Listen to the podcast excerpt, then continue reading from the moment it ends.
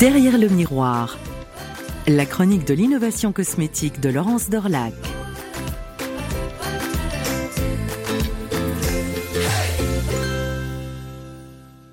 Prendre un autre chemin, remonter à la source du problème et observer pour innover.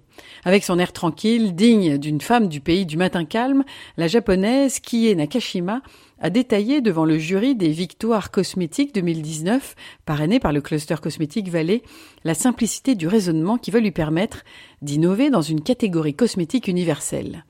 Les études de cette chercheur spécialement nommée au laboratoire des sciences cosmétiques avancées de l'École supérieure des sciences pharmaceutiques de l'Université d'Osaka portent en effet sur un sujet d'importance, la transpiration.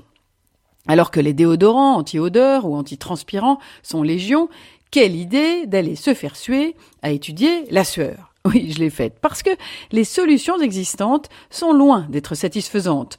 Boutons sous la peau, auréole jaune sur les tissus. La technique communément employée, boucher la sortie des glandes sudoripares, ne donne pas un résultat optimal. Kie Nakashima étonne quand elle présente la première vidéo de la motilité des glandes sudoripares grâce à l'imagerie 3D qui a su capter ce qui se passe exactement sous la peau pour transpirer. Une glande sudoripare est une glande exocrine tubulaire unique composée d'une partie sécrétoire et d'une partie excrétoire. Sécrétoire pour produire la sueur, excrétoire pour l'excréter, la remonter à la surface de la peau. Ces deux parties sont enchevêtrées à la façon d'une bobine de fil et autour de cette zone enroulée, des cellules myo-épithéliales. La vidéo le prouve, cet anneau de cellules se contracte lors de la transpiration.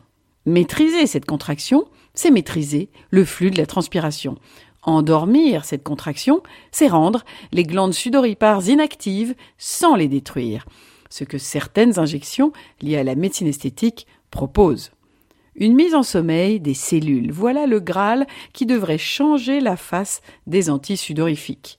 Le jury, avec à la présidence votre serviteur, a mis quelques minutes avant de réaliser qu'il y avait là un potentiel d'innovation cosmétique extraordinaire. Comprendre ce mécanisme de contraction qui n'avait jamais été révélé méritait de lui attribuer le prix académique des victoires. À l'idée de rater le coche d'une voie nouvelle aussi innovante, il y avait de quoi, cette fois, nous faire suer à grosses gouttes. Derrière le miroir, la chronique de l'innovation cosmétique de Laurence Dorlac.